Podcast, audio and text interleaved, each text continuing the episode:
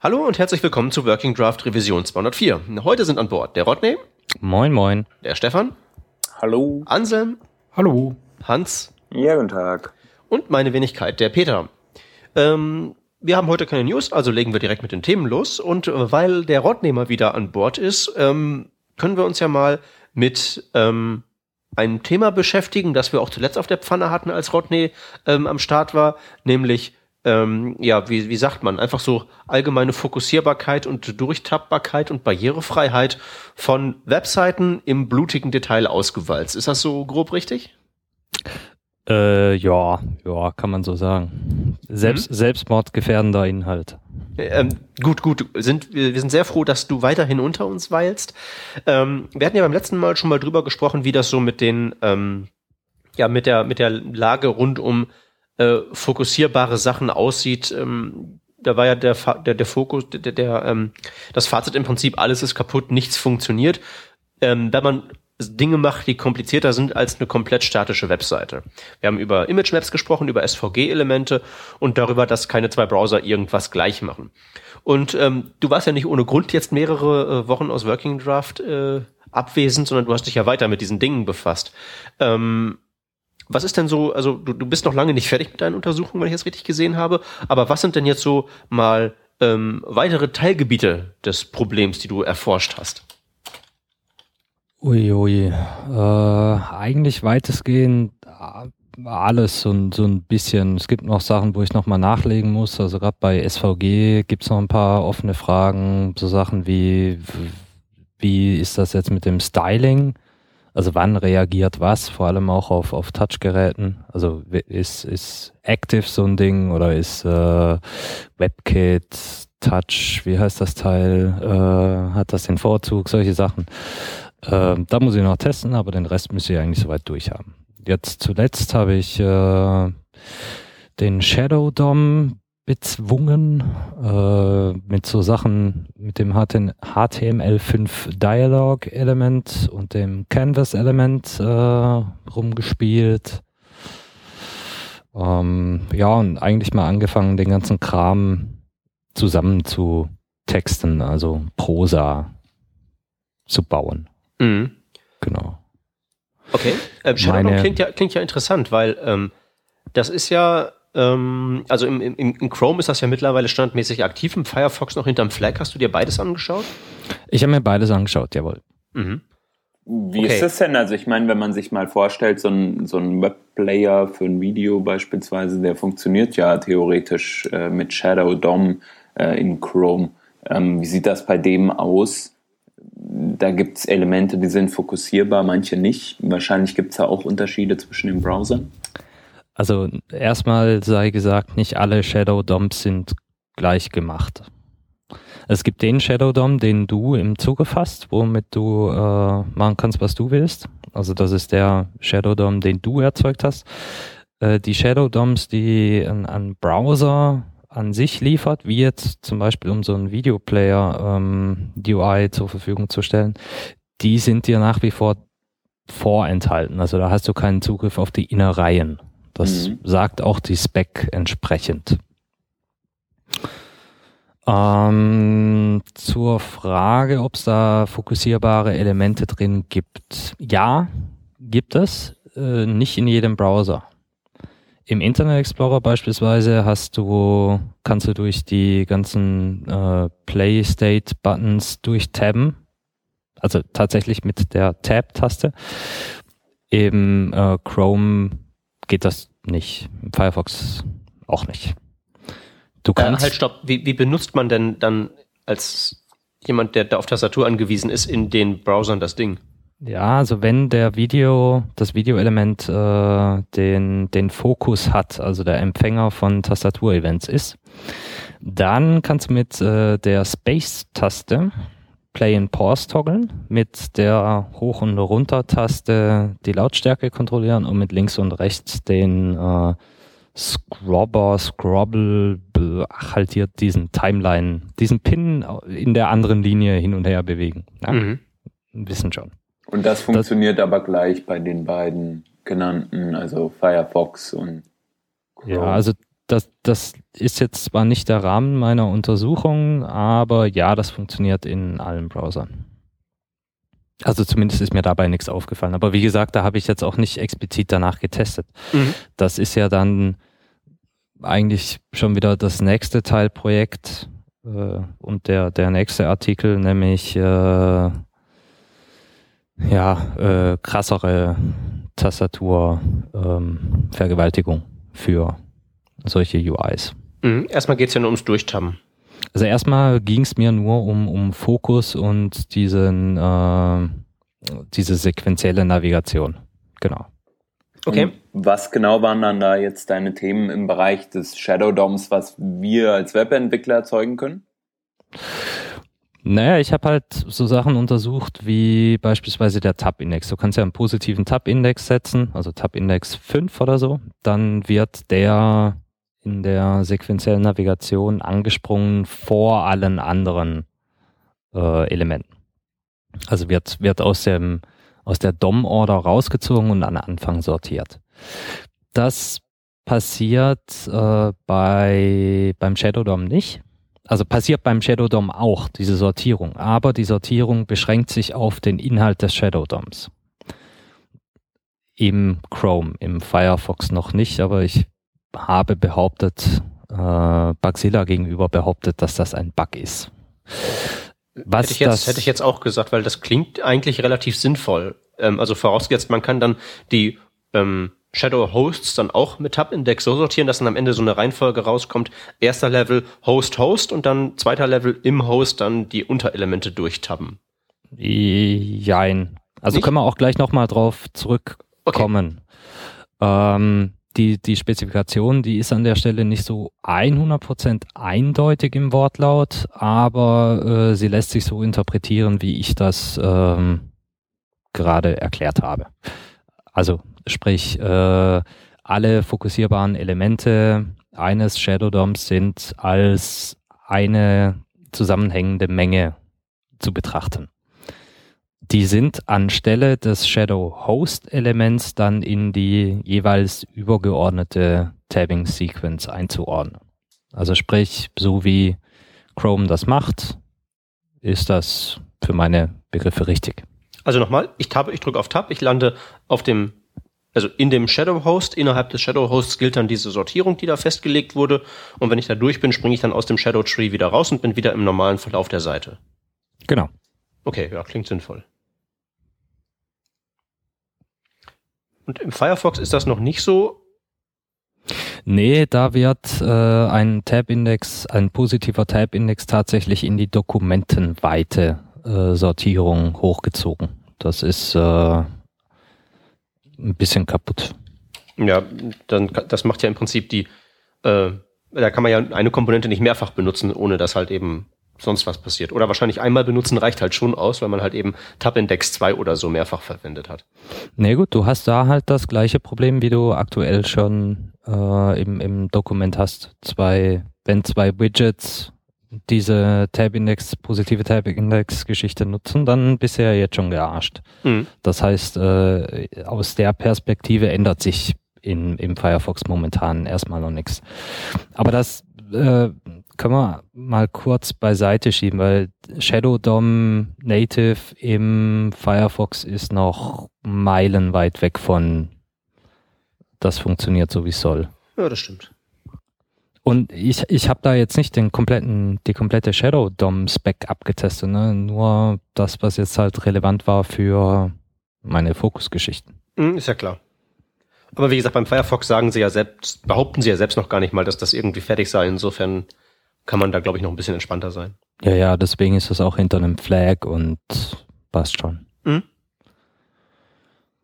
Ja, und dann gibt's da, also so ein, so ein Shadow Host ist an sich erstmal nicht fokussierbar. Also auch wenn dann der Shadow Root darunter äh, fokussierbare Elemente hat, macht das erstmal nichts. Du müsstest also dem Shadow Host Element selbstständig ein äh, Tab Index geben, um den fokussierbar zu machen. Das heißt, irgendwie hast du von außen per, per Skript keine Möglichkeit, so einem Shadow Root den, den Fokus zu geben. Ähm, ähm, also dem, dem Shadow Root den Fokus geben, will, will man das? Weiß ich nicht. Also äh, ich bin, als ich an die Testerei rangegangen bin, irgendwie davon ausgegangen, dass ich das will, ohne jetzt genau zu wissen, warum ich das wollen würde. Wäre das nicht äquivalent wie Shadow Host fokussierbar machen?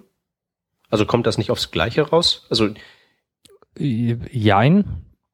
Also wenn du den Shadow Host fokussierbar machst und dann Tab drückst, dann wird natürlich der, der erste äh, tabbare Kindknoten angesprungen. Mhm. Das wäre das gleiche Verhalten wie zum Beispiel beim Videoelement im Internet Explorer. Mhm. Das ist schon, schon okay.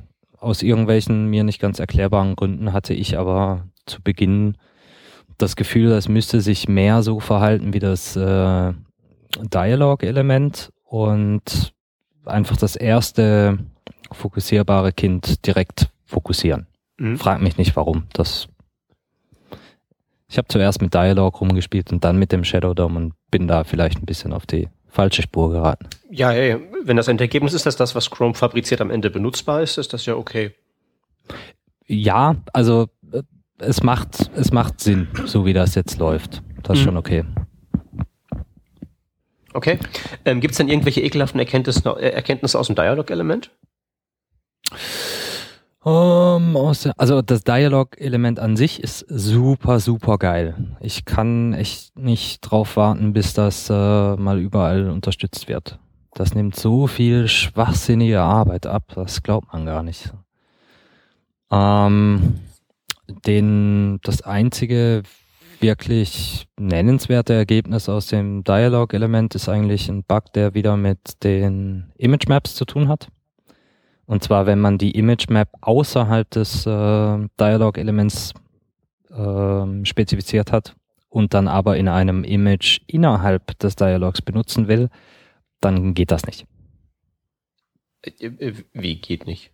Na, du kannst da nicht hintemmen. Die ist nicht, die ist nicht äh, nutzbar. Mhm. In Chrome. Also Chrome ist auch der einzige, der Dialog momentan kann. Ja. Okay, also ziemlicher Totalschaden diesbezüglich. Genau. Äh, zurückzuführen ist das auf dieses äh, eigentlich, also das Problem mit den Image Maps, das nicht ganz klar ist, also nie spezifiziert wurde, wann diese Area-Elemente, diese klickbaren Bereiche überhaupt in die Tab-Order einsortiert werden sollen. Da habe ich mhm. jetzt äh, gegen die Spezifikation Bugs aufgemacht. Da ist jetzt die äh, Taskforce, guckt sich das an. Chrome hat das aber auch schon als äh, Bug akzeptiert. WebKit, also das einzige Kommentar im WebKit-Tracker ist, äh, hier ist der Link zu Radar, wo du natürlich nicht hinkommst, außer du arbeitest bei Apple, aber was soll's. Mhm, ja. Auf jeden Fall haben sie es mal als, als Bug akzeptiert. Mal gucken. Ja, okay, und ich denke mal, wenn Dialog ja noch im Moment im Prinzip auf dem Status eines Chrome-Experiments ist, ist das ja auch noch schon relativ weit in der Zukunft geblickt. Was heißt Chrome Experim Experiment? Ähm, ja, ich meine, ich weiß, dass es in den Spezifikationen steht, aber noch ist es ja nirgendwo sonst drin. Das ist ja, also nicht Teil von HTML5. Ich habe mich da vorher auch dezent versprochen. Das ist Teil von HTML5.1. Also per äh, W3C zumindest. Und äh, ich weiß aber nicht, wie, wie andere Browser da ähm, auf, auf dem Schirm haben, das zu implementieren. Muss ich gestehen. Ja, ich, ist tatsächlich auch mir jetzt auch nur im Kontext, ach guck, in Chrome ist es drin, nett. Ähm, und das war's dann. Aber es ist halt recht, also ein sehr geiles Element, weil du dich um quasi nichts mehr kümmern musst. Für diejenigen, die das jetzt noch nicht so oft benutzt haben, weil HTML 5.1 nur in Chrome. Kannst du das mal kurz erklären? Achso, ja. Äh, naja, relativ simpel. Man, man hat dieses neue Element namens Dialog, dem kann man allen möglichen Inhalt geben.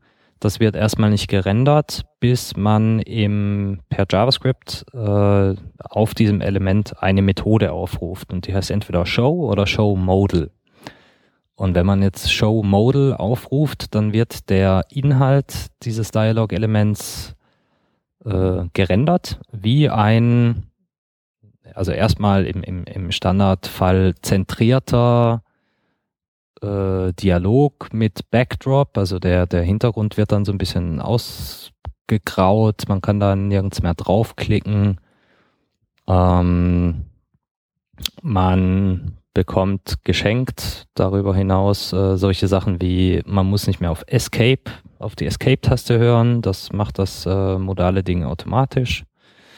Ähm, man muss den Fokus nicht mehr trappen, da kann äh, Hans von, von erzählen. In seinem CSS-Model hatte er das damals auch implementiert. Also so bin ich auch überhaupt zu dieser ganzen Fokus-Testerei gekommen, weil ich wissen wollte, wie das funktioniert. Das macht der macht das Dialog-Element für uns auch. Ähm, eben der Backdrop, da müssen wir uns nicht mehr drum kümmern. Äh, solche Sachen wie Message Passing, also man kann über dem Dialog Return Values hin und her schicken. Das macht solche Sachen wie ähm, was macht man damit? Zum Beispiel diesen Prompt, also es gibt diese JavaScript-Funktion Prompt und äh, Confirm die kann man so relativ simpel umsetzen. Boah. Also all das, für das man heutzutage in aller Regel erstmal Bootstrap in die Seite kloppt, geht weg, weil wir das Element haben. Ah, eine, eine coole Funktion gibt's noch. Du kannst bei diesem Show Modal äh, noch eine, ein Element als Argument übergeben. Und äh, dann wird das, also dann kannst du den, den Dialog relativ zu diesem Element positionieren lassen. Mhm. Das heißt, das Dialogdings übernimmt halt auch die Positionierung von dem eigentlichen Dialog on, on screen, wenn er gerendert werden soll. Also sowas, wo wir früher gerne mal äh, jQuery UIs Position für benutzt haben. Mhm. Tja, und bis auf Image Maps gibt es auch ähm, von Focus-Seite her wenig auszusetzen. An dem Dialogelement? Nö, das funktioniert eigentlich recht gut. Stimmt, und bei die der Image-Map-Geschichte sagtest du ja, dass Image-Map die, die Definition derer selbst eigentlich das Problem ist und nicht Dialog. Genau. Also bei Dialog ist das überhaupt so, so dramatisch zum Vorschein getreten, dass ich jetzt gefunden habe, okay, jetzt muss ich doch einen Bug für aufmachen. Ähm, vorher war ich mir da nicht so ganz sicher. Aber abseits davon gibt's da nichts äh, auszusetzen.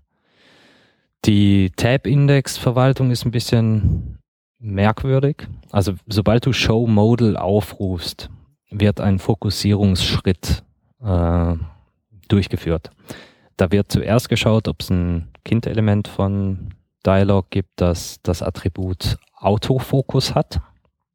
Wenn es eins gibt, dann kriegt dieses Element automatisch Fokus. Mhm. Wenn es das nicht gibt, wird aber nicht etwa äh, das erste Element der Tabbing-Sequence äh, fokussiert, sondern das erste fokussierbare Element des DOMs. Also sprich, des DOMs im Sinne des Gesamten oder des? Nee, nee, das äh, natürlich das äh, Kind äh, des Subtrees. Subtree, genau. Mhm. So, das kann auch nur fokussierbar sein, ohne jetzt irgendwie per Keyboard erreichbar zu sein. Also focusable, nicht tabbable. Ja. Und wenn du jetzt aber so äh, positive Tab-Indexe da drin hast, das erste Element per DOM aber ein ähm, Tab-Index 0 hat, dann tabst du weiter von 0, wie das normal weitergehen würde und kommst eigentlich nur per Shift-Tab, also rückwärts gehend zu den höher gelagerten oder zuvor gelagerten äh, Tab-Index-Elementen. Das, das heißt, die werden dann schräg. auch weg aus dem DOM. Und also die, die, die Sequence wird gerendert, aber sie steigt erst da ein, wo das DOM anfängt. Das ist, habe ich das jetzt richtig verstanden oder kommen die Elemente dann dort, wo nee, sie. Nee, also die, mit, mit, den, mit dem Rendern der Elemente hat das ja erstmal gar nichts zu tun. Das wird alles gerendert, wie du das spezifiziert hast. Mit dem Tab-Index-Attribut äh, kannst du ein Element einfach nur äh, focusable oder tabbable machen oder eben die Reihenfolge der Tab-Sequence beeinflussen. Genau, wenn man in dieser Tab-Sequence jetzt was weiter hochholt, sage ich mal zum Beispiel, weil man ein Tab-Index, äh, sage ich mal, auf ein Element legt, also ein Input, sagen wir jetzt mal, was sowieso fokussierbar ist, ähm, wäre dieser Input aber immer noch tabbar an der, an der Stelle, in der er sich im DOM befindet. Also sagen wir mal. Äh, nein. Nee? Er ist dann tabbar. Weg. Er ist tabbar in der normal, in der ermittelten Tab-Reihenfolge. Das heißt, hättest du dem Ding jetzt Tab Index 1 gegeben, dann wäre das ganz am Anfang. Da würdest du dann hinkommen, wenn du entweder Shift-Tab drückst, also rückwärts gehst ja. in der Sequence, weil du irgendwo in der Mitte der Sequence angefangen hast. Mhm. Ähm, oder du drückst so lange Tab, bis du durch die Browser UI durch bist, also hier die Adressleiste und ja. die Tabs und die Buttons und so weiter. Und wenn du wieder ins Dokument einsteigst, dann steigst du mit dem ersten tatsächlichen Element der Tabbing Sequence an, also deinem Tab Index 1 Element. Ja, okay, ja. Hm. also hört sich, hört sich erstmal schräg an, ist aber irgendwie eigentlich fast logisch. Ist ja, aber gut. auch wieder auch, auch ein weiteres Argument für diese Aussage, keine positiven Tab-Indexe benutzen. Aber in einem Dialog-Element willst du das ja so, sag ich mal, eher nicht, ne?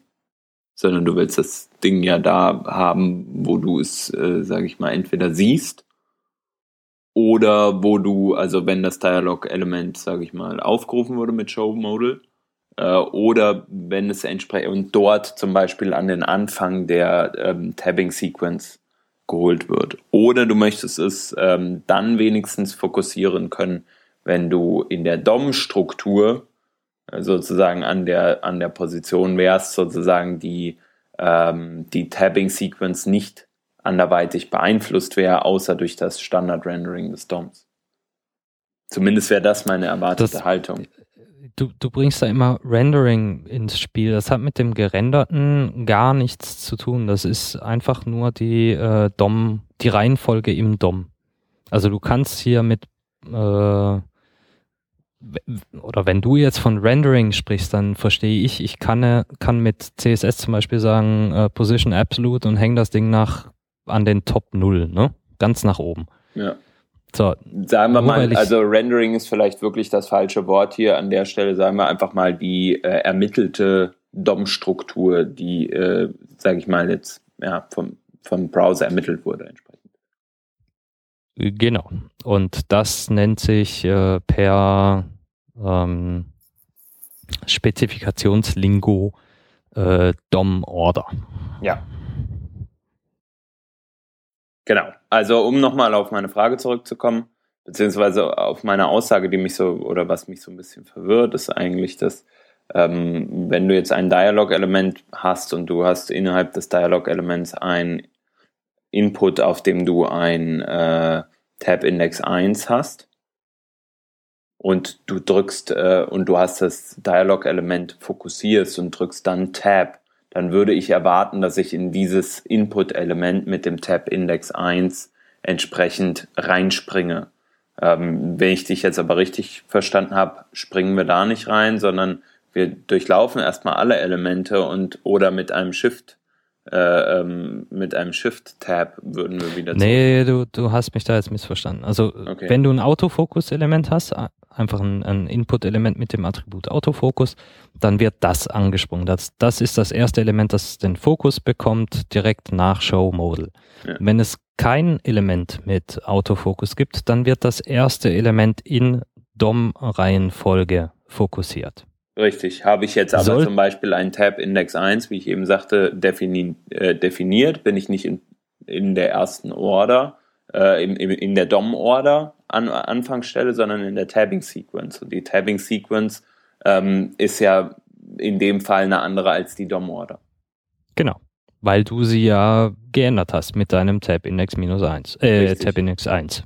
Genau, also würde erstmal nicht das entstehen, was ich erwarten würde, nämlich dass ich innerhalb des Dialogs-Elements als erstes nach, also wenn kein Autofokus, das war jetzt auch das, was ich vorhin schon ähm, eigentlich meinte, wenn kein Autofokus äh, vorhanden ist, springe ich also nicht in dieses Element, sondern ich bin in der DOM-Order und komme nie in das Element rein, außer irgendwann bin ich wieder am ganz am Anfang von meinem Dokument, wenn ich die Browser-UI durchgetappt habe und ähm, oder ich äh, Shift-Tab entsprechend verwendet habe.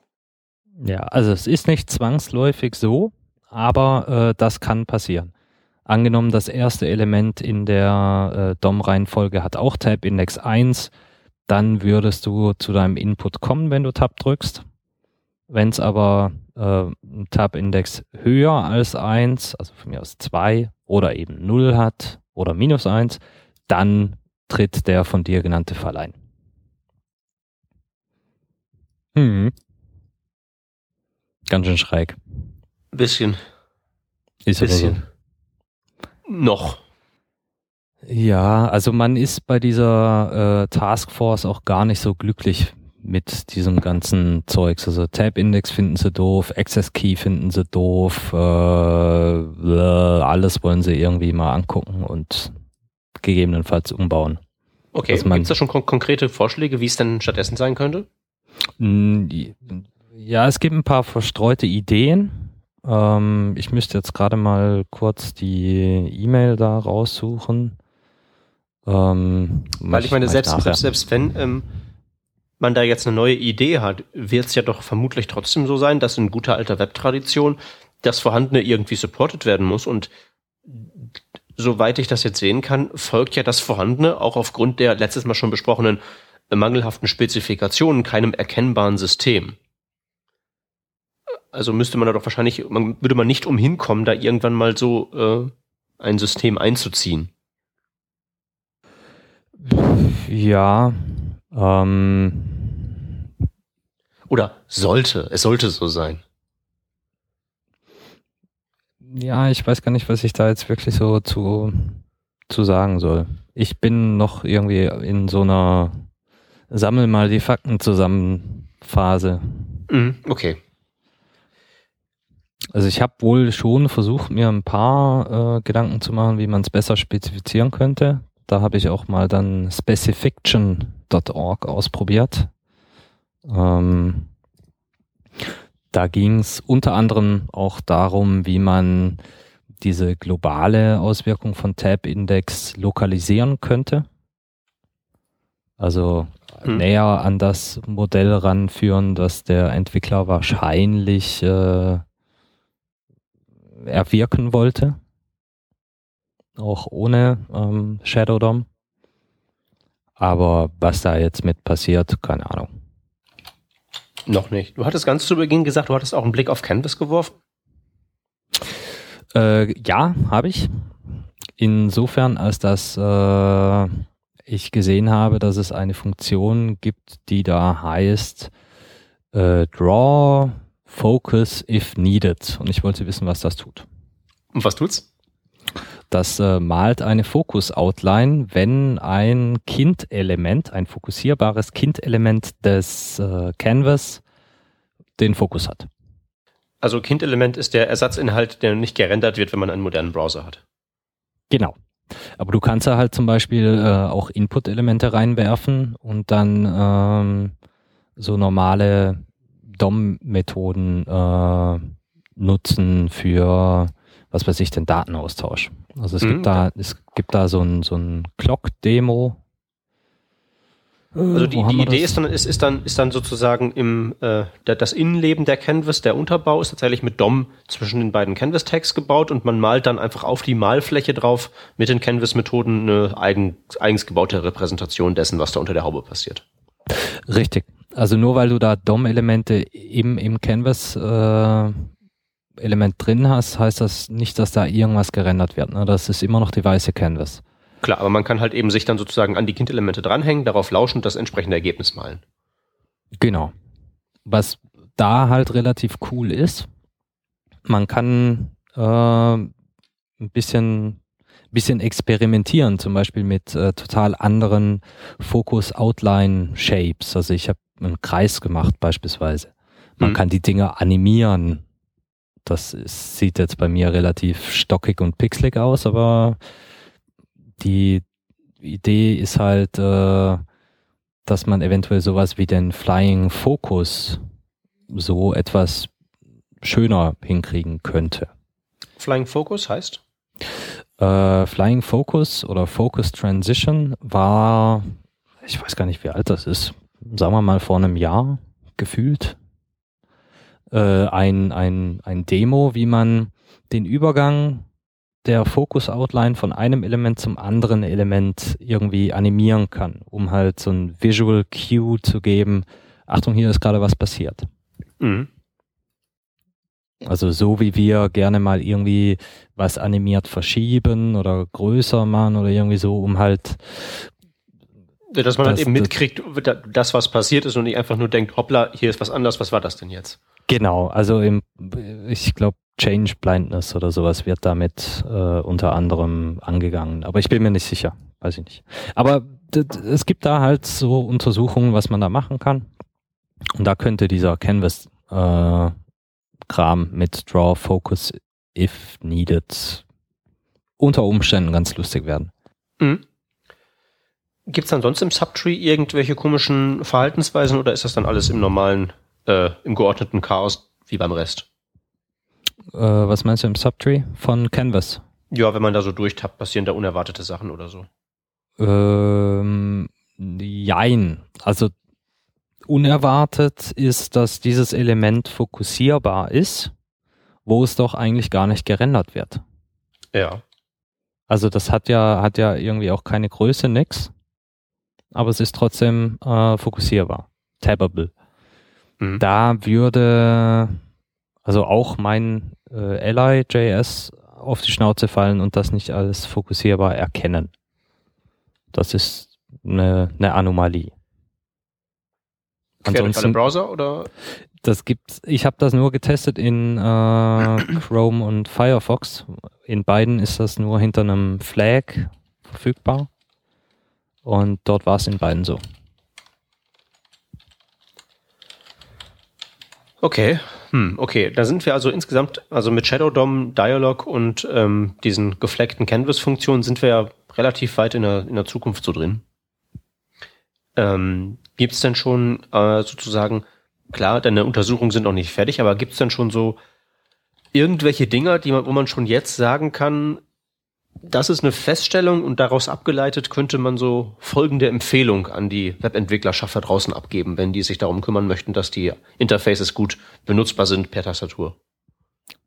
Äh, ja, jein. Äh, also kurze Eigenwerbung. Ich habe angefangen, den, den Kram, den man irgendwie per JavaScript reparieren kann, also diese Browser-Bugs, die man per JavaScript reparieren kann, äh, zu reparieren. Das Ganze passiert in diesem äh, Repository namens Ally.js. Ähm, das kann man nutzen. Also da kann man auch sehr selektiv dran gehen, was man jetzt genau nutzen möchte. Ähm, wenn man beispielsweise Flexbox jetzt einsetzen möchte und auch im IE11 einen, einen Link ein A-Element mit, mit Flexbox stylen will, also die Kinder, was weiß ich, da hat man irgendwie ein, ein Logo, dann ein bisschen Text und dann vielleicht noch ein Counter oder sowas. Das ist ja jetzt kein unübliches Navigationselement. Dann würde man das gerne per, per Flexbox äh, layouten, weil es halt super einfach. Da macht der IE11 äh, diese Kind-Elemente auf einmal fokussierbar. Aus welchen Gründen auch immer. Mhm. Und wenn du da jetzt auf diesen, dieses Textlabel oder das Icon klickst, dann ist halt das, äh, kriegt das Textlabel oder das Icon den Fokus und nicht die, nicht das Link-Element. Solche Sachen äh, kann man per Script beheben. Und genau das ist das, was äh, Li.js momentan macht. Das ist so eine Drop-in-Lösung oder muss ich da irgendwas tun? Äh, du musst da irgendwas für tun. Also LIJS an sich ist äh, nur eine Sammlung von Funktionen. Also es ist momentan auch nur per Require.js ladbar. Das ist halt AMD. Äh, kannst du per Require laden und dann kannst du die äh, jeweiligen Browser-Fixes aktivieren. Musst du aber selbst tun. Mhm. Okay. Sind aber nur Funktionsaufrufe, also muss da nicht wirklich viel wissen. Da, das ist das. Ist das. Also wäre halt schon mal ähm. äh, Empfehlung eins, äh, wenn man jetzt so ein Interface baut und man will darauf achten und es gibt dann ein spezielles Problem, dann erstmal da ins Repository reinlinsen, ob da nicht eine Funktion rumfliegt, die genau das Problem repariert. Genau, also wenn man aktuell noch nichts mit Fokus irgendwie macht, dann braucht man sich das auch nicht angucken. Wenn man aber fokussierbare äh, Flächen hat, die gegebenenfalls auch noch verschachtelt sind, dann definitiv mal in LIJS reingucken, da werden ein paar Sachen behoben. WebKit ganz wichtig auch, auch ganz so wichtig auch, dass man die auch wirklich alle einzeln einsetzen kann und nicht jetzt sich so ein Monstrum in die Seite laden muss. Genau, das ist halt mehr so, dass äh, die Sammlung von Skalpellen und nicht der, der Vorschlaghammer, der versucht, alles zu tun. Mhm. Genau, abseits davon gibt es eigentlich nur zwei Empfehlungen. Empfehlung 1 ist äh, positive Tab-Indexe nicht benutzen.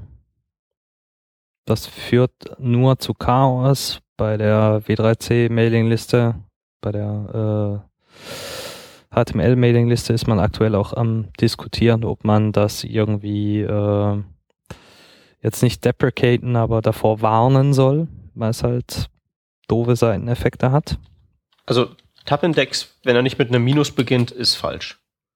Ja. Grundsätzlich immer. Nee, minus eins oder null, das sind eigentlich so die einzigen Werte, die man benutzen sollte.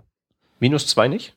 Minus zwei kannst du auch benutzen, hat aber denselben Effekt wie minus eins. Es gibt keinen Grund, äh, minus zwei zu schreiben. Okay. Also, außer du willst dieses Element per CSS gesondert selektierbar machen oder irgendwie aber dann legst du dem, legst du da halt eine eigene Semantik drauf. Ja, nee, das, das, das, ist schon klar, dass man das nicht machen sollte, aber. Nee, also macht einfach null Sinn. Äh, entweder du hast die Zahl null oder du hast die Zahl minus eins. Alles andere solltest du nicht tun. Okay.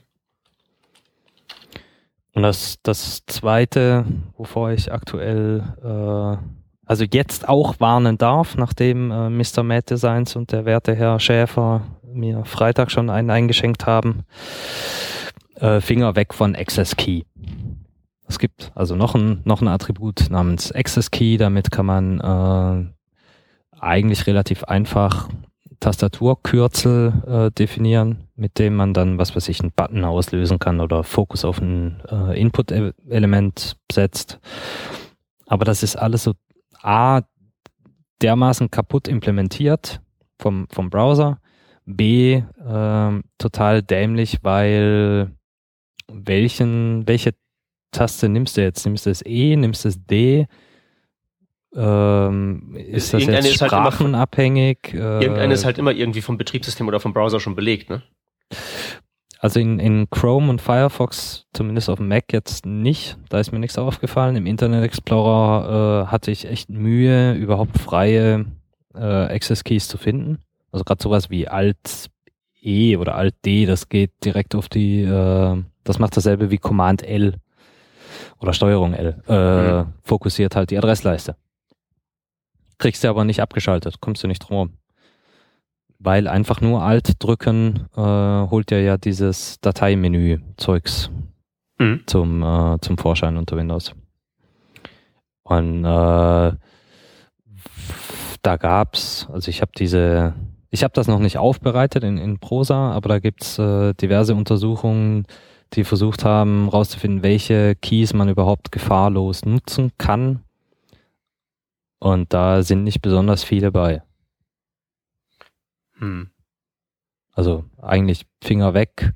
Auch da ist diese Accessibility Task Force äh, schon länger dabei, äh, dran rumzumachen. Also nicht jetzt konkret an was Neuem, aber mal zu sammeln, was da alles Kacke ist und irgendwie so Diskussionen loszutreten.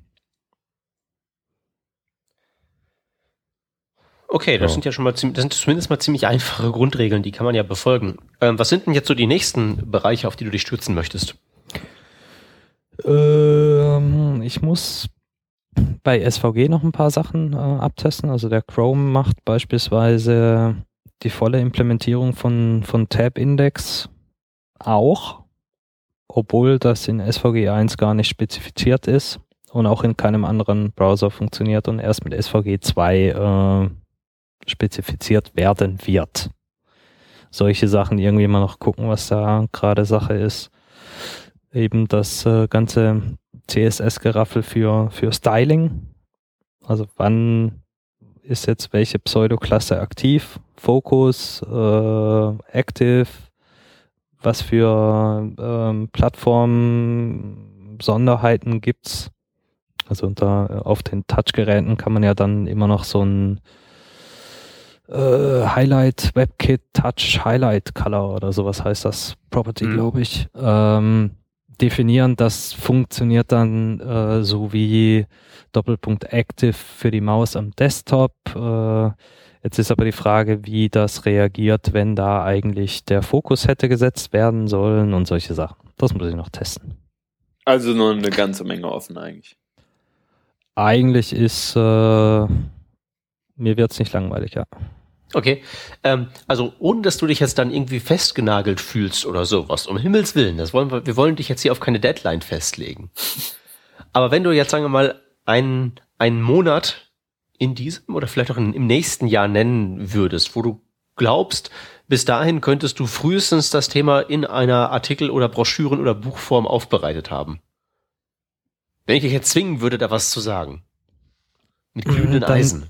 Dann, dann würde ich sagen, ich äh, hoffe, das bis Mitte Februar durchzuhaben. Weiß aber nicht, ob das realistisch ist. Okay. Gut, wie gesagt, wir nageln dich nicht drauf fest, aber wir werden es auf mhm. jeden Fall, äh, ich, ich, ich freue mich drauf, den Schinken zu lesen und ähm, vor allen Dingen dich dann nochmal auszufragen, damit andere ihn nicht lesen müssen. Mhm. Ja, das hat jetzt schon Buchdimensionen und ich bin erst so halbwegs fertig. Gut, naja. aber ich, es ist auch, fällt auf jeden Fall eine ganze Menge Erkenntnis raus. Also, ähm, dass Access Key komisch ist, dachte ich mir schon, aber dass es halt so kaputt ist, dass das jetzt im Prinzip ja, im Internet Explorer keinen einzigen freien keine einzige freie Taste mehr gibt, ist schon schön. Hm.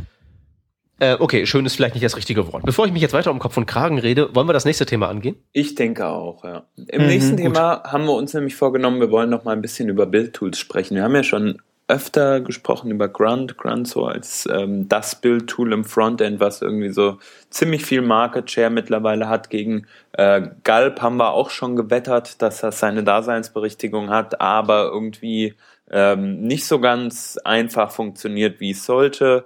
Ähm, und jetzt kommt eine ganz neue Idee ins Spiel, nämlich über zwei Artikel, äh, die wir in der letzten Zeit aufgegriffen haben. Da geht es einfach drum, hey, wir haben doch so Command-Line-Tools und haben die eh irgendwie installiert bei uns. Und warum benutzen wir eigentlich diese Command-Line-Tools ähm, nicht direkt, um zum Beispiel unsere Build-Tasks auszuführen? Also sagen wir mal, wir haben SAS auf der Command-Line, können das über SAS äh, als Befehl als solchen benutzen. Ähm, warum schreiben wir das nicht ein bisschen einfacher für uns, zum Beispiel in die Package-JSON, um von dort dann, äh, sage ich mal, ein Bild über ähm, NPM zu erzeugen? Also NPM als Bildtool ist so, ein, so, eine, ja, so Vorschlag, der hier von äh, den Artikeln gemacht wird. Was haltet ihr davon? Ja, ich weiß nicht, ich würde erstmal so nach, nach unserer allgemeinen Rechtfertigung fragen, warum wir denn, äh, also dieser Artikel hier ähm, sagt halt, ja, Grunt Gulp, alles überflüssiger Bloat geht genauso gut mit NPM. Was ist denn eigentlich jetzt unsere konkrete Begründung, warum wir jetzt gerade Grunt und Gulp und so benutzen und nicht was anderes? Habt ihr eine? Ich habe nämlich keine. Weil es schon da ist. Ähm, ähm, das, das ist natürlich klar. Also, ne, aber ich meine jetzt, wenn wir jetzt so ein komplett jungfräuliches Projekt aufsetzen würden. Ja, ähm, vielleicht ich mal, damit ich auch was sage. so nicht das ähm, Genau.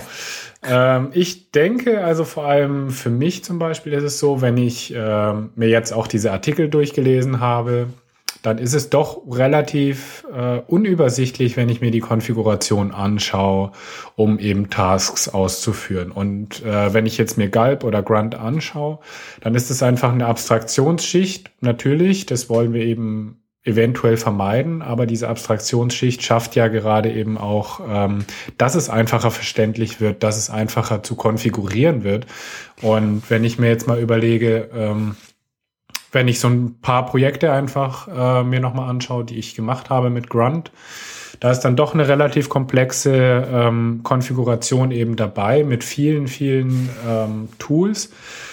Und die zum Beispiel möchte ich jetzt ungern eigentlich in meine Package.json schreiben. Also dann habe ich wieder irgendwie eine Datei, wie früher mit Ant oder solchen Tools, die dann irgendwie tausend Zeilen äh, Code beinhaltet, die dann irgendwie mein Zeug bilden. Ist deine Grunt, ist, ist deine Grunt-File so, so lang und so groß, weil ähm, die Dinge, die du da tust, wirklich so wahnsinnig komplex sind? Oder ähm, spielt da nicht auch rein, dass Grunt doch relativ wortreich ist? Ja, natürlich, das spielt natürlich schon rein, denn ähm, sagen wir jetzt mal einfach eine SAS-Konfiguration oder einfach das Minifying von JavaScript. Ähm, das kann ich mit äh, einer ganz normalen Kommandozeile in einer Zeile schreiben und in Grunt sind das natürlich schon mal mindestens vier Zeilen. Dafür ist es aber eben auch in vier Zeilen übersichtlicher. Also das ist ungefähr wie wenn ich CSS äh, in eine Zeile pro Selektor schreibe oder eben äh, jede Property in eine eigene Zeile schreibe ich denke, damit kann man es meiner Meinung nach ganz gut vergleichen. Meinst du wirklich? Ich meine, wenn du einfach nur so ein Skript hast, wo drunter steht, mach das mit den Arguments, mach das mit den Arguments, das ist schon, finde ich, eine ziemlich andere Qualität, als wenn du halt eben bei Grunt und Konsorten überall Function und einen Haufen Klammern dazwischen hast. Mm. Also, ja, aber du gehst ja davon aus, dass ähm, gerade bei diesen ganzen Shell-Befehlen, die du da hinten nachschreibst, derjenige, der das nachher bearbeitet, auch sich mit der Shell auskennt. Und da finde ich es eher einfacher, wenn du sagst, wenn das zwei, drei Werte in so einer Konfigurationsdatei für dass du sagst, okay, du weißt jetzt, was Cut macht, wie ein Pipe ausschaut, äh, was, wie du den Output in ein File dirigierst. Ähm, also ich, ich, ich mache Shell-Skripteln seit, keine Ahnung, zehn Jahren oder so und mittlerweile mag ich das alles da lesen, aber wie ich da angefangen habe damit, habe ich gewusst, okay, also das, du musst schon ein wenig äh, äh, die damit auseinandersetzen, dass du halt weißt, wie du in Unix solche Streams vorarbeitest. Und das möchte ja, jetzt zum Beispiel meine Mitarbeiter auf, Stefan, nicht. Stefan, gerade du, der du doch, äh, der du, der du doch äh, professionell Leuten Grunt erklärst. Ja. Äh, du, das ist doch genauso sein, das ist sein eigenes Ding, das ist seine eigene Sprache spricht. Ja, ja, Jedes Plugin ist irgendwie ein bisschen anders und eigen konfiguriert, das muss man auch lernen. Natürlich, äh, du verlagerst halt nur die Komplexität auf einen anderen Level. Also da verlagerst dass du, dass du zwei verschiedene Systeme hast, die du verbinden musst, nämlich an zum, äh, zum einen musst, musst wissen, wie du JSON lesen kannst, wobei das sehr einfach ist, ne? Äh, zum anderen musst du wissen, wie, wie die Shell funktioniert. Äh, und bei, bei Grunt hast du äh, äh, ein fettes JSON-File, wo du halt noch einfach zwei, drei Werte änderst. Vielleicht noch ein anderes Argument, äh, was mich besonders stört an diesem NPM-Run oder an diesem NPM-Weg. Denn äh, der ist zwar ganz nett, wenn du ein Linux-System oder ein Mac-System hast, auf dem Windows-System funktioniert es leider noch nicht. Zumindest nicht mit und und äh, Semikolon zum Beispiel. Also aktuell müsste ich im Endeffekt ein, eine Package-JSON oder ein PostScript für Windows schreiben und eins für Mac und Linux. Und da wiederum äh, finde ich dann macht es irgendwie keinen Sinn das, das finde ich nicht einmal so tragisch wie den Umstand, dass du die ganzen Tools bei dir installiert haben musst. Also du musst Artlify, Browserify, was auch immer, ähm, als Command-Line-Tool bei dir installiert haben, äh, damit das du noch ausführen kannst. Also auch global, ja. Genau, und, und das, da sparst du quasi mit dieser Abstraktionsschicht auch, da habe ich das halt in meinem lokalen Grant dabei. Und das ist eigentlich eine recht angenehme Sache. Vor allem kannst du dann sicherstellen, dass die Menge an Tools, die du gerade benötigst für das eine Projekt, auf jeden Fall da ist. Nö, du kannst ja auch in, in Node zum Beispiel in den Node-Modules-Ordner rein installieren, die Sachen und dann entsprechend dahin verlinken. Ist halt ein das längerer ist, Pfad. Ne? Ja, ja das ist, aber dann brauchst du halt auch wieder Wissen über die, äh, über die Struktur innerhalb der Node-Modules. Also im, im Grund ja. kommt es mir jetzt gerade so vor, wie wenn man einfach nur die Komplexität immer woanders hinschieben. Nicht? Also mhm. äh, bis zu einem gewissen Grad ist eh alles gleich komplex, aber es ist halt immer irgendwie ein jedes Tool hat an, an einem anderen Ende sein, sein Schärflein, nicht? Ja, also ich denke, es könnte schon nützlich sein, dass ich jetzt nicht unbedingt einen Grunt-Befehl brauche. Wenn ich jetzt irgendwie einen One-Pager baue und da weiß ich, ich brauche im Endeffekt eigentlich nur meinen SAS-Output, Minified und äh, einen Uglify auf mein JavaScript hm. und mehr will ich eh nicht haben dann finde ich, äh, kann man sich das durchaus überlegen, weil für diese zwei Zeilen äh, brauche ich nicht unbedingt Grunt installieren. Und ja, Uglify und SAS habe ich sowieso global installiert. Aber wenn ich jetzt eben ein bisschen komplexeres Projekt habe, wo ich dann vielleicht auch meine eigenen Dependencies wieder noch drin habe und meine eigenen äh, Tools, dann denke ich, dass zumindest in dem aktuellen Stand eben nicht unbedingt das das Sinnvollste ist. Ja, sehe ich das aus. Mhm. Naja, also ich weiß ja nicht. Also ich habe ja generell so zwei, zwei Gedanken zu dem ganzen Zeug. Erstens ist halt die, weiß ich halt nicht, ob man was halt im JavaScript-Bereich im Moment ständig passiert und was ich halt schon öfter gesagt habe, ist, da wird halt so viel, so viel Energie drauf verwendet, irgendwelche Bildprozesse schöner zu machen. Und so, und, und so meine kleine Lieblingstheorie, die ich diesbezüglich schon mit mir rumtrage, ist ja, dass das sowieso nicht schön zu kriegen ist.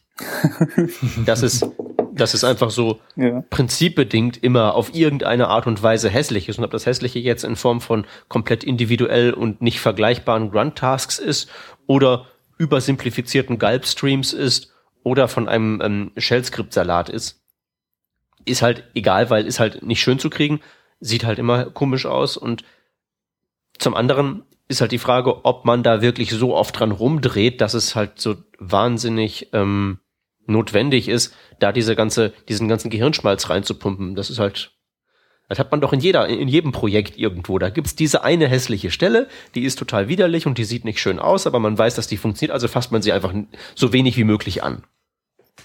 Ja. Und da, da denke ich halt eben, das Bildskript kann doch genau das gleiche sein. Mm, klar, es muss halt verständlich sein. Und äh, ich denke, es ist halt auch hier wieder, wie bei so vielen anderen Tools auch, man sollte das nehmen, was einem am meisten zusagt. Und äh, wenn man im Team arbeitet, dann muss es eben fürs ganze Team auch passen. Naja, ich habe trotzdem mir mal vorgenommen, dem äh, demnächst, wenn ich das nächste Mal irgendwie ein Projekt anstoße oder sowas, dann will ich mal mein Glück mit Makefiles versuchen. Oh yeah. mhm. Na, du, du lachst, aber es gibt dann es gibt dann einen sehr schönen Artikel von meinem äh, zweitliebsten ähm, Alles ist kaputt, nichts funktioniert Twitterer der ähm, da mal so eine kleine Einführung reingeschrieben hat, ähm, wie das so, wie wer das halt eben macht, um halt CoffeeScript zu kompilieren und was da nicht alles so ähm, gemacht wird. Und das scheint halt zumindest so, ähm, im, im, wenn, wenn ich mir das so angucke, dann ist halt zumindest das ganze Hässliche, was passiert, zumindest relativ kompakt abgearbeitet und es ist halt nicht so JavaScript-Klammergewurstel äh, drumherum geknüppelt. Mhm. Also weil jetzt, während wir darüber reden, scrolle ich schon die ganze Zeit wieder durch meine Hassgalb-File rauf und runter, von der, über die ich letztes Mal geschimpft habe, die mittlerweile 128 Zeilen hat. Diese von mit den inkompatiblen Streams. Ja, ja, ja, wo, wo, wo, wo 30 nur war irgendwas gleich require sonst was ist. Und äh, wenn das irgendwie kürzer wird, dann ist mir schon viel geholfen. Andererseits habe ich die halt auch schon ewig nicht mehr angefasst, weil Ne? Hm, hm. Ja, irgendwann läuft's halt eben und dann ist das so mehr oder minder kein Problem mehr. Ja. Also ja. Makefiles grundsätzlich bin ich auch nicht, nicht abgeneigt. Ich habe das damals nur wie ich meine LaTeX äh, Diplomarbeit kompiliert habe, weil LaTeX zweimal kompilieren musst, damit die Referenzen passen und so ein Blödsinn. Ähm, aber, aber ja, im, im Grunde ist im Grunde ist so ehrlich gesagt ziemlich wurscht, was du nimmst, solange du schnell Zugang dazu hast und du weißt, was da drinnen steht. Also ja. ich finde ja diese ganze NPM äh, als Bildtool-Thematik jetzt nicht, nicht grundlegend schlecht, weil es eigentlich ziemlich äh, ziemlich wichtig ist, dass Leute, die sich ständig damit auseinandersetzen, auch wissen, dass mit NPM solche Sachen möglich sind. Nicht? Das hilft dann auch bei der äh, Integration in Travis oder sonst irgend, irgendwelche Sachen. Oder dass du halt weißt, okay, mit NPM-Test äh, gibst du einfach Mocher oder Mocker, je nachdem wie man es ausspricht, das Ziel an und damit war es und du brauchst nicht großartig irgendwas konfigurieren.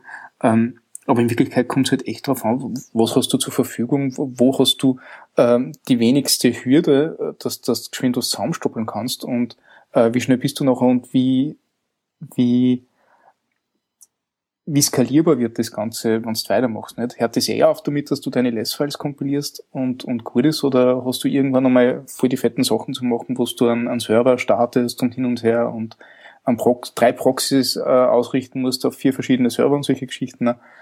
Ähm, das möchte ich jetzt mit dann, NPM nicht machen. Doch, ist doch auch egal. Dann ist es halt eben in NPM hässlich. Aber das würde doch auch mit, mit irgendwie Grunt und Galb irgendwie die schau, widerwärtig aber werden. Mit Grunt und Galb können es meine, meine Kollegen lesen und sofort ändern. Weil sie einfach nur den Pfad vom Proxy ändern müssen. Ja, aber das passiert doch nie. Hm, doch. No. Ich war total stolz, wie die Judith da vorne hergekommen ist und gesagt, schau da das Grunt, weil du erkennst das nicht mehr, aber ich hab so mit, mit Klopfen auf die Brust, ich hab alles geändert, was nötig war. Und ich hab gedacht, ja super. Voll lässig. Jo. Naja, gut. Ich würde sagen, wir werden mal der geneigten Leserschaft den ähm, äh, Artikel zur, äh, ja, zur Überlegung hinterlegen. Ich aber werde auch meinen äh, mein JavaScript Make Artikel mal dort äh, liegen lassen. Und dann ähm, würden wir uns, denke ich mal, sehr über Kommentare freuen, ähm, wie die Leserschaft das macht und ob die vielleicht auch zu unserer Theorie der hässlichen Ecken neigt. Ich finde ja, das ist alles egal. Man muss einfach auch mal das, das, die, diese eine Stelle, wo es halt eben nicht so schön ist, da malt man gegebenenfalls noch drüber, aber das ist, da muss man halt eben akzeptieren. Das muss man, muss man, muss man einfach so hinnehmen. Ich, ich glaube, wir sind uns auf jeden Fall einig, dass äh, in, in jedem Tool diese hässlichen Stellen gibt und dass man die können werden. So ist es. Also das hätte ich, glaube ich, in noch, in noch keinem Bildtool oder auch noch in keinem JavaScript irgendwie. Ja, überhaupt, überhaupt irgendwelcher Programmierkrempel. Ja, aber vielleicht kommt ja irgendwann in Zukunft das äh, total einfache, viel bessere Bildtool raus. Ja. Ich kann ja. dir versichern, dass das rauskommt und dann sitzen wir wieder hier und erzählen das Gleiche. Das ist richtig. Es kann ja immer nur besser werden. Aber ja. das wird's ja auch. Ja, das wird, das wird jetzt besser, wenn wir das Thema beenden und zu den Links übergehen. ja, da gibt's nämlich auch eine Sache, die irgendwie ähm, mal besser werden sollte, ne, Peter? Genau, der Application Cache ist nämlich komplett im Eimer und ähm, ich habe ja irgendwie schon seit ewig und drei Tagen gefordert, man möge doch mal irgendwie eine Abstraktionsschicht für das Ding bauen, die es irgendwie ein bisschen einfacher macht, mit Webseiten zu bauen, die mit dem Application Cache funktionieren, dass man nicht dauernd zweimal F5 drücken muss und so weiter. Und es scheint nun so, als äh, wären meine Gebete erhört worden und die App Cache Nanny ist ähm, released worden, die im Prinzip Auto-Updates für App Cache Apps ähm, anbietet und halt ein kleines Interface, ähm, so ein JavaScript-Interface, eine kleine API, mit der man da dran herumschrauben kann. Selbst ausprobiert habe ich es noch nicht, weil ich es tatsächlich erst vor kurzem gefunden habe. Ähm, kommt aus dem äh, Hause Hoodie und ähm, sollte dementsprechend nicht ganz so schlecht sein. Ähm, ausprobieren ist empfohlen. Und sagt mir Bescheid, was euer Ausprobieren ergeben hat, weil wie gesagt, ich habe es noch nicht getestet. Danke. Als nächstes haben wir noch einen Link zu einem Jahresreport. Ähm, da geht es drum, da hat äh, Quickleft, das ist wohl irgendeine Firma, keine Ahnung, äh, hat äh, einen Report mal gestartet und hat mal geguckt, so äh, wie wird eigentlich CSS im Web eingesetzt. Und sie haben herausgefunden, hey, ähm, es gibt Properties, die man einsetzt im Internet.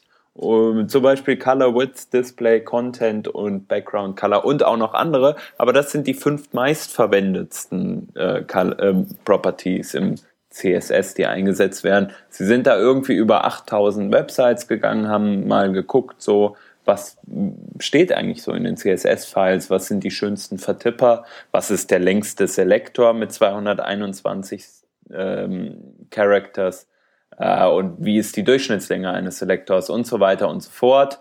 Ähm, wer die, wen das interessiert, wer sich da einfach mal angucken will, was andere Developer so äh, Schönes fabrizieren, der schaut sich diesen Report an.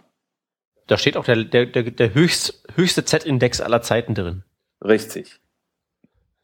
Der ist auch interessant, weil er nicht funktioniert. aber, aber, aber zumindest haben die Autoren gemessen, dass, wenn man auf OS X den tippen möchte, man die neuen Taste ganze drei Sekunden gedrückt halten muss. Mindestens. Oder beziehungsweise, ja. wenn man den Standard äh, Anschlagslänge hat. Ja.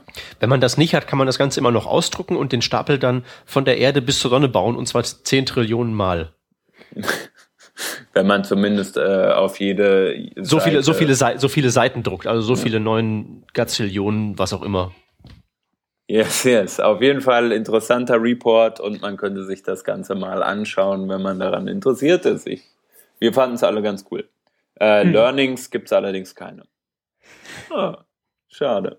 Äh, Learning für die heutige Sendung. Wir sind fertig, würde ich sagen. Mhm. Das würde ich auch sagen.